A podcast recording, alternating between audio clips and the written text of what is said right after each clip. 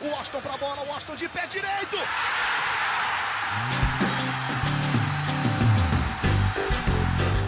Está entrando no ar o podcast. Sabe de quem? Do Fluminense! Do Flusão, do tricolor das Laranjeiras. É o GE Fluminense.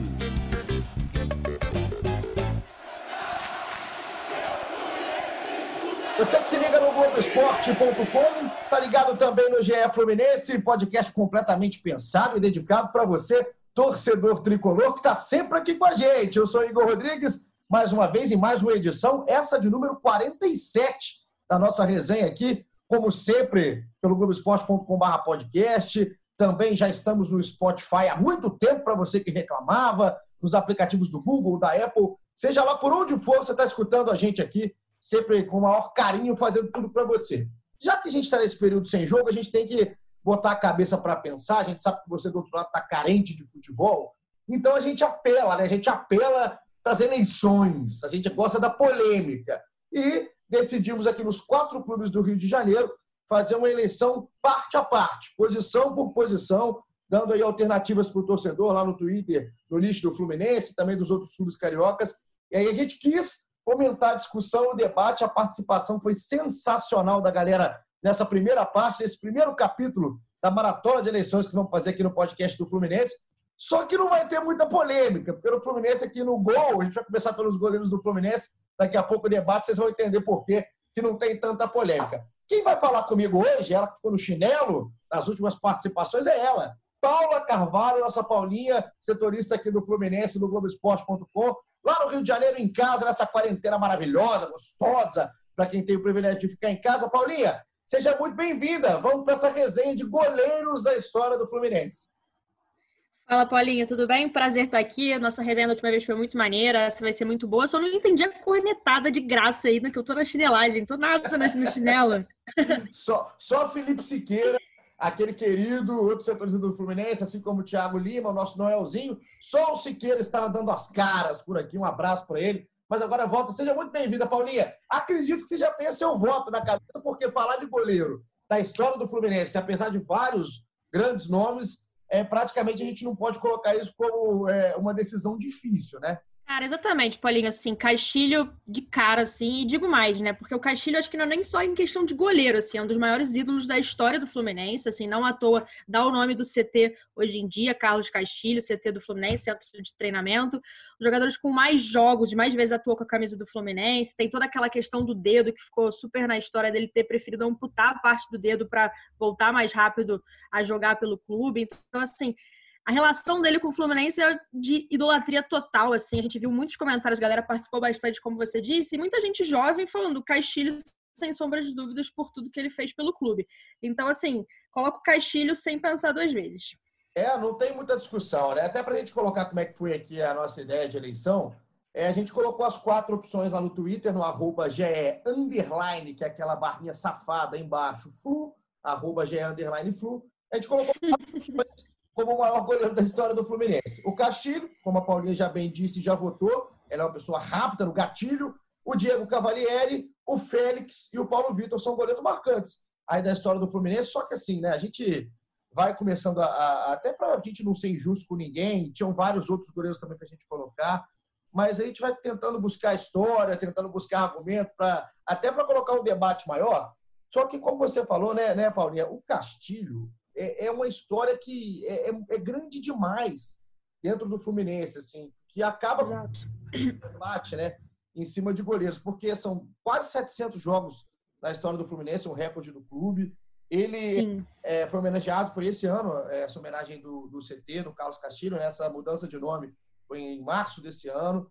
E era um goleiro, cara, que ele tinha são várias as histórias, assim, várias as histórias. Eu acho que é por isso que se aproxima até da galera mais jovem, que busca conhecer a história do clube de coração, essa do dedo é um negócio fantástico, né? Ele tinha. É inacreditável, né? É inacreditável, exatamente. Ele tinha esse problema do dedo mínimo da mão esquerda, que é o popular mindinho, e aí isso atrapalhava demais o Castilho, né? Para quem não conhece a história, isso ia incomodando demais o Castilho naquela época. E em 57, 1957, o Castilho disputar né, parte do dedo. E aí, logo depois, é impressionante, né, Paulinho? Porque talvez a, a era do Castilho, vamos dizer assim, tudo que ele, que ele fica marcado na carreira, não só no Fluminense, mas também em seleção brasileira, nas Copas de 58 e 62, vieram logo depois dessa, dessa decisão de amputar. Ele amputa dentro de muito pouco tempo depois, ele já volta aos treinamentos, já volta aos jogos. Então é um cara que, além de tudo, tem uma história de coragem, uma história de superação muito grande. Ah, com certeza, sim, né? E parece que era a quinta lesão assim consecutiva que ele tinha nesse mindinho, como você disse, da mão esquerda, e foi uma opção dele, né? Teria a opção de um procedimento assim mais tradicional, mas que seria muito mais demorado, então ele optou para voltar mais rápido a jogar, o que é impressionante, assim, acho que pouquíssimas pessoas fariam isso por qualquer clube, mesmo gostando muito do clube. E foi o que você falou, depois disso, ele continuou emplacando várias conquistas, não só conquistas de título em si, mas convocações para seleções brasileiras, títulos também, enfim. É, é, é, realmente muito assim, admirável da parte dele. Você falou na questão né, que há pouco tempo trocou o nome do, do CT. Eu fui lá na, no dia que, que, to, que rolou essa, a, essa troca oficial. assim A gente já estava chamando de Carlos Castilho, mas eles fizeram uma placa para inaugurar assim de vez esse nome. A família do Castilho foi, os goleiros do atual elenco foram, né? O Muriel estava lá, até falou, o Paulo Vitor também, que a gente vai falar dele, estava lá, e assim, a admiração de todos pelo Castilho é impressionante, assim, o cara é um ídolo que eu acho que até transcende bastante o Fluminense, falando de Fluminense é realmente inacreditável, mas assim, transcende até o Fluminense. Muito, muito. E aí, começando a colocar a galera aqui, como o Castilho ganhou de lavada aqui pelo torcedor, então o Castilho ganhou por tudo, né? Voto da torcida, o voto da Paulinha também tem o meu voto. Começar a colocar a galera, porque, por exemplo, aqui o Guilherme, um abraço para o Gui Castro FFC, ele coloca Carlos José Castilho, o maior jogador da história do clube. Como adiantou, Paulinha, né? Uma discussão que não vai só na posição de goleiro, mas uma discussão também muito maior do que isso. Aí o Carlos Henrique, eu gostei das conectadas para a gente aqui no podcast.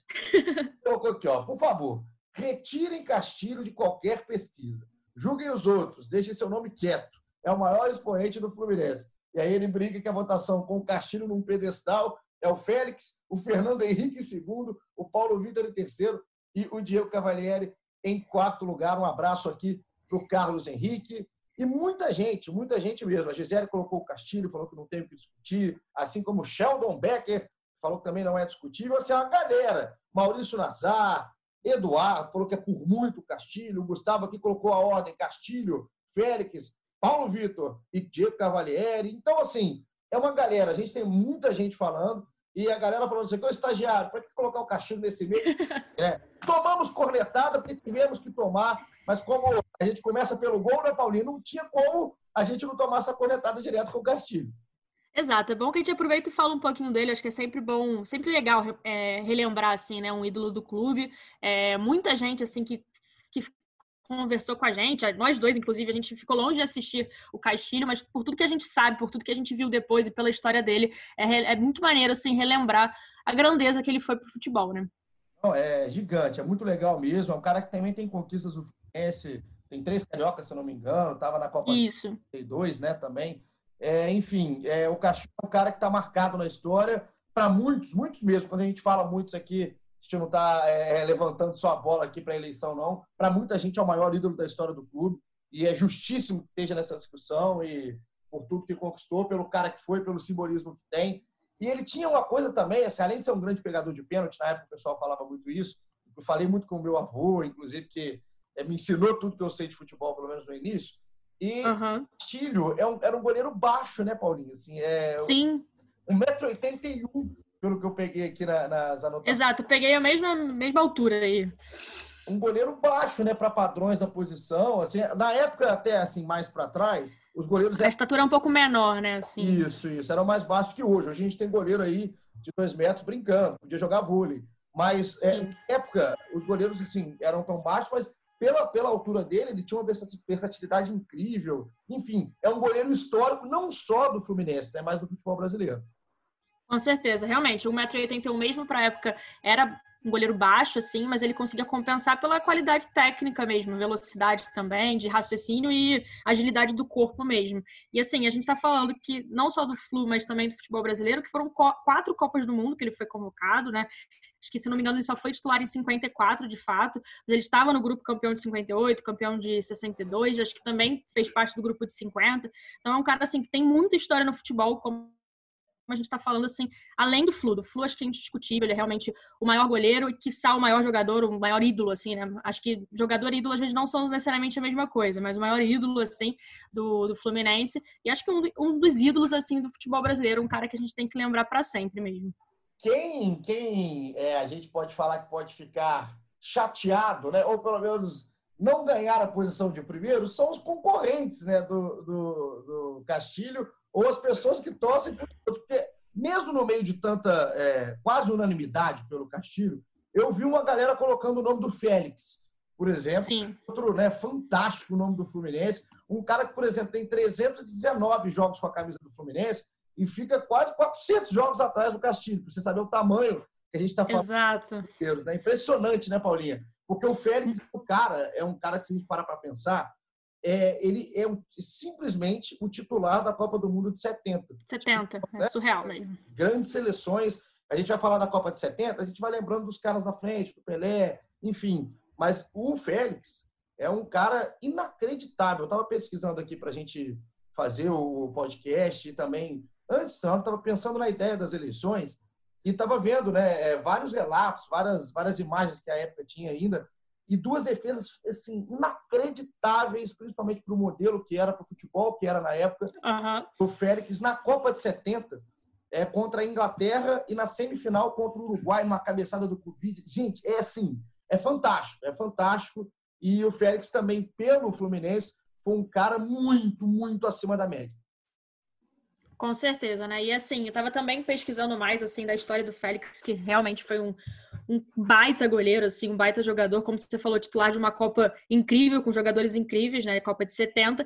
Pelo Fluminense, ele tem conquista de cinco campeonatos cariocas e o brasileiro de 70 fez parte da máquina tricolor. E uma coisa que me chamou muita atenção, assim, Paulinho, é que parece que toda, todas as 319 partidas que você falou pelo Fluminense, ele tomou um cartão amarelo e nunca foi expulso. É, pela seleção eu realmente não sei, mas assim, por mais que seja um goleiro, é mais difícil de tomar amarelo, é mais difícil ser expulso. Acho que na época, de fato, o futebol era diferente. Isso me chamou bastante atenção, sabe? Então, assim, o cara ainda consegue, assim, em termos é, é, ah, de não prejudicar o clube de outras formas, assim, ajuda e não prejudica, assim, um cara super completo, tomou um amarelo pelo Fluminense, fez defesas incríveis e foi um dos caras que tem que ser lembrados também naquela máquina tricolor, que a gente também lembra muito, costuma lembrar muito do meio para frente, né? Mas tem que o Félix tem que ser sempre lembrado. É, o Félix, nosso carinhoso papel, né? Pela, o cara era magrinho, parecia o nosso Thiago Lima. Uhum. Aí pensa bem que o, que o, que o Thiago Lima tá né? Na quarentena tá parecendo que tá com verme, Noel. Vai emagrecer, Noel. o Félix era o nosso grande papel. E é, muita gente fala também da, da, da questão de ser um cara muito próximo aos grandes jogadores da época, naquela seleção de 70. A gente tem vários registros, inclusive do Pelé, é, falando do Félix. Cara, é legal demais a gente poder relembrar esses caras. O Félix ele faleceu em 2012, né? Já não está mais entre a gente aqui, mas uhum. seja uma homenagem póstuma, mas é legal demais a gente poder lembrar, porque a gente sempre tenta falar isso assim, principalmente a gente que é mais novo também. O futebol não começou nos anos 90, não começou no século 21, enfim, futebol, a história do Fluminense torcedor do Fluminense que hoje é, vai para o estádio, canta com tanta paixão, enfim, começou com esses caras, esses caras que a gente está falando, com o Castilho, com o Félix, de gerações diferentes, mas tão representativos. Então, é um cara é, fantástico, a gente tem que ser muito bem lembrado. E eu vou falar que Felipe Siqueira, se estivesse entre nós, votaria em Félix. Coloquei, hein? Dedurei, é? dedurei Felipe Siqueira, não ia de Castilho, iria de Félix. Gostei de saber, vou até perguntá-lo aqui, chamar ele no zap para saber mais sobre isso. Hein? Vai dentro, podcast. vai dentro dele, vai dentro dele, aproveitando para mandar um beijo para o Cauê Rademacher, nosso gigante finlandês. Porque tá com um problemas. beijo para o Cal também. Ele participaria hoje aqui, né, Paulinho? Estava escalado para participar aqui e dar o seu voto, que eu sei que era no Castilho, mas só que por problemas de cupins Cupins acabaram tirando o Cauê Rademacher, deve estar tirando com o dedo, já que ele tem 2,40 metros, e deve estar mexendo com o dedo na calha da casa dele. Mas um beijo, tá, Cauê? Para você, para Mariana, para o Bernardo, para a Sofia. Vençam os cupins! Um beijo para a família Rademacher também. Tô com saudade do Cal, sabia? Não, aí também não. Aí saudade já é um pouco demais. Dá um beijo. Fica...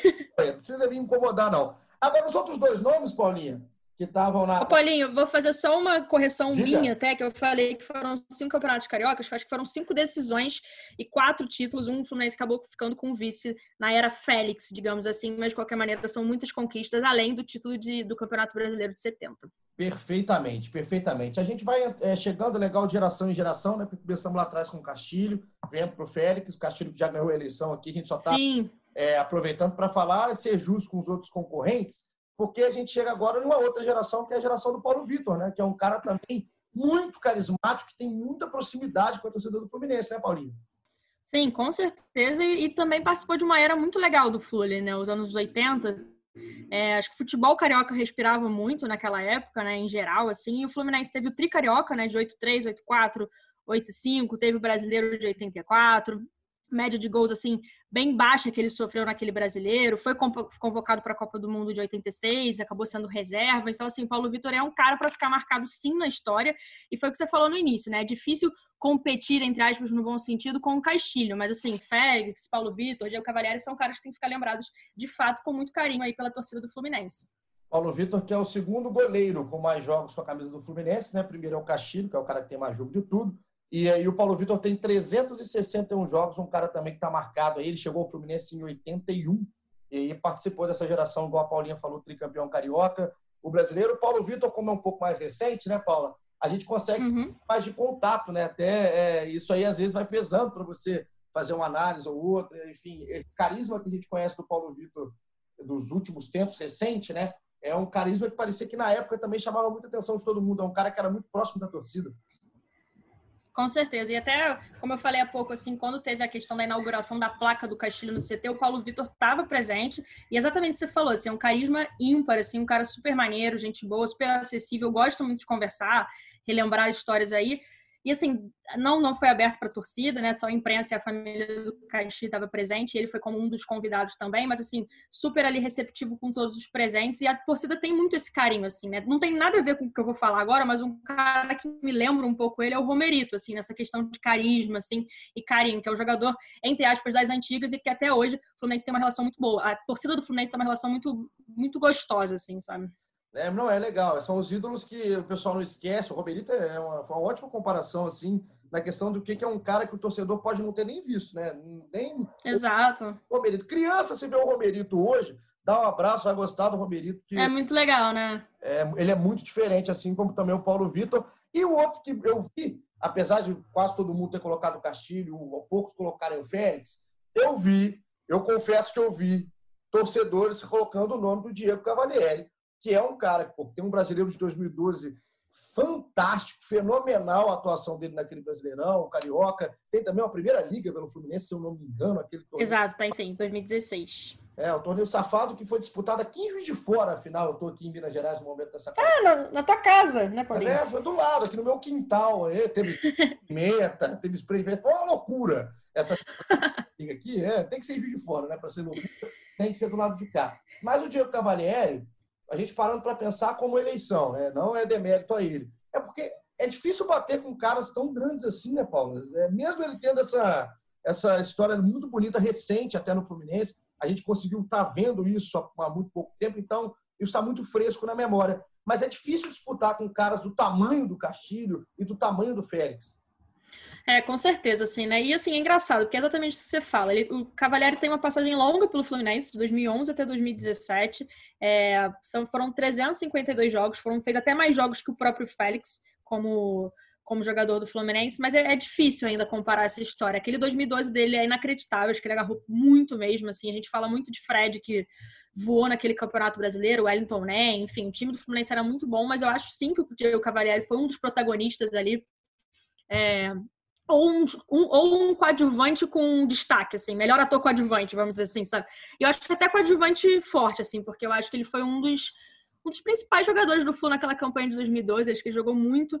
É, eu vi aqui que ele é goleiro com mais partidas de Campeonato Brasileiro pelo Fluminense, assim, então, especificamente no Campeonato Brasileiro, é o goleiro com mais partidas. Ele tem uma história muito bacana pelo Fluminense e eu acho que é uma história recente, então, uma história acessível, assim, na memória, no coração dos tricolores, seria o Diego Cavalieri, mas mesmo assim fica realmente complicado competir com nomes aí como Félix e Castilho, mas eu acho que isso não é demérito nenhum, pelo contrário, acho que o Diego Cavalieri tem que ser reconhecido como um baita jogador com uma baita história pelo Fluminense, assim, acho que a história dele pelo Fluminense é bem legal, e é até triste a maneira como ele saiu, assim, né, ele sai no final de 2017, na atual, na, desculpa, na antiga gestão do Fluminense, e é uma demissão, assim, meio conturbada, boatos que foi por WhatsApp, ele saiu bem sentido com o Fluminense, e, e sinceramente, até tomando, entre aspas, partido, dá para entender essa essa chateação do Diego Cavalieri depois de ter uma história bacana, de conseguir títulos super importantes, como o brasileiro de 2012, sair assim pela porta dos fundos. Mas eu acho que é um cara que tem que ser lembrado com carinho pela torcida, mas fica difícil para ele do lado aí de Castilho, Félix e até o Paulo Vitor colocaria na frente dele, sabia? É, eu também. Acho que para enumerar, eu colocaria o Diego em quarto, talvez em terceiro, beliscando o Paulo Vitor, mas é, eu colocaria em quarto. O... Ele não é o pai do carisma, vamos dizer, se a gente falou do carisma do Paulo Vitor não é talvez a principal é. característica né, do Cavalieri, né, Paulo? A gente que está acostumado a lidar com ele em algum momento. Sim. Ele está no Botafogo, enfim. É um cara super bacana, mas muito na dele, né? É um cara muito discreto, o Diego Cavalieri. Então, ele não é aflora nos torcedores, assim, apesar de aquele 2012 dele ser marcante, eu acho que foi protagonista, sim. Acho que é até um pouco mais do que a coadjuvante de peso, assim. Não é aquele Brad Pitt coadjuvante, eu já acho que é o DiCaprio concorrendo ali ao prêmio de melhor ator porque é, ele, ele pegou demais, pegou demais. É. é. normal que seja falado mais dos caras que fazem gol de título, do Fred, enfim, é, daquele time do Fluminense que tira o meio para frente. Só que é um cara inacreditável, é, um, é para goleiro. A técnica que teve o, o Cavalieri, que tem o Cavalieri, e o nível que ele estava jogando em 2012 é para ser lembrado. É o goleiro, talvez ele pode ganhar o título dessa geração mais nova, é o grande goleiro da história do Fluminense. É, eu acho que é um assim, grande título, é um grande coloca... posto. Com certeza, assim, do século eu acho que não tem como fugir do Diego Cavalieri. E assim, exatamente isso que a gente está falando, né? Assim, ele tá atrás de Castilho, Félix, Paulo Vitor fica pau a pau, mas eu acho que ainda coloca o Paulo Vitor até um pouco por essa relação de carisma, assim, de relação com a torcida, né? De outro tipo de conexão, assim, que o Cavalieri realmente é muito mais na dele. Mas assim, ele é um baita goleiro, tem uma baita história, e assim, ficar entre o melhor, vamos dizer assim, do século.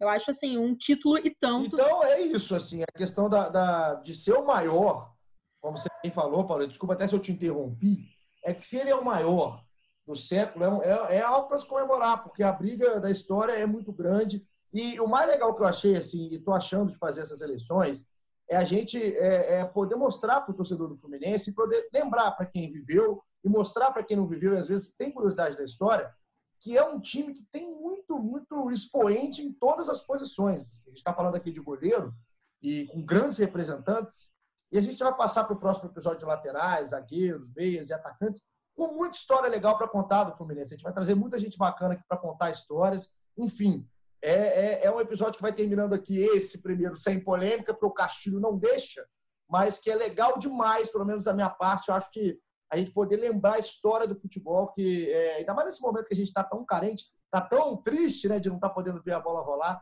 e lembrar esses casos, lembrar o Castilho, ver defesas do Félix na Copa, também pelo Fluminense, histórias do Paulo Vitor, aquele 2012 do Cavalieri é legal demais. Com certeza, Paulinho, é isso mesmo.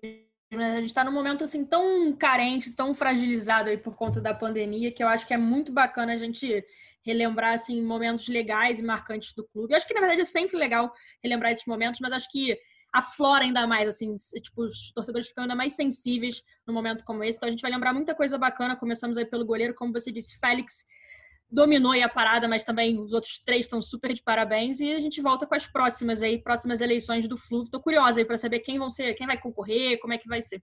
Então, ó, a gente está preparando daqui a pouco o próximo episódio de laterais. Vamos falar de lateral direito e lateral esquerdo da história do Fluminense. Para começar, né? Já que hoje foi o episódio Paz e Amor, a Paulinha aqui, nem discordamos, a gente foram só sorrisos durante esse episódio. A gente promete esquema. É verdade. Né? É, né? Pô, é até estranho, né, Paulo? A gente costuma ter vários atritos aqui nos bastidores. É verdade, a gente nem se dá muito bem, né, Paulinho?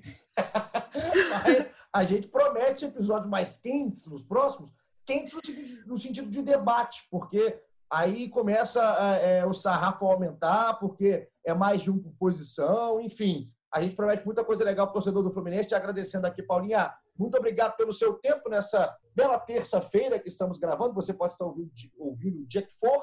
E prometo que você voltará. Em alguma dessas eleições teremos de novo Paula Carvalho aqui abrilhantando o nosso chefe Fluminense. Obrigado, Paulinho. Beijão. Obrigada a você, Paulinho. Um beijão aí pra galera. Volto com o maior prazer. Estamos juntos aí nessa quarentena pra galera continuar em casa. Valeu! É isso. Muito obrigado, Paulinha. Cuide aí da sua família, da cachorra Carmen. Você que não conhece, ela tem o cão mais feio do país. E você que está ligado aqui no Globoesporte.com, sempre no GE Fluminense. Valeu demais a sua companhia. Você que votou no Castilho, parabéns, palmas. Você que não votou no Castilho, não fique bravo. Também os outros são ótimos representantes. E já prepara, já começa a pensar lateral, zagueiro, meia e atacante, que daqui para frente é a maratona de eleições do nosso podcast. Muito obrigado pela sua companhia. Tamo junto, aquele abraço e até a próxima.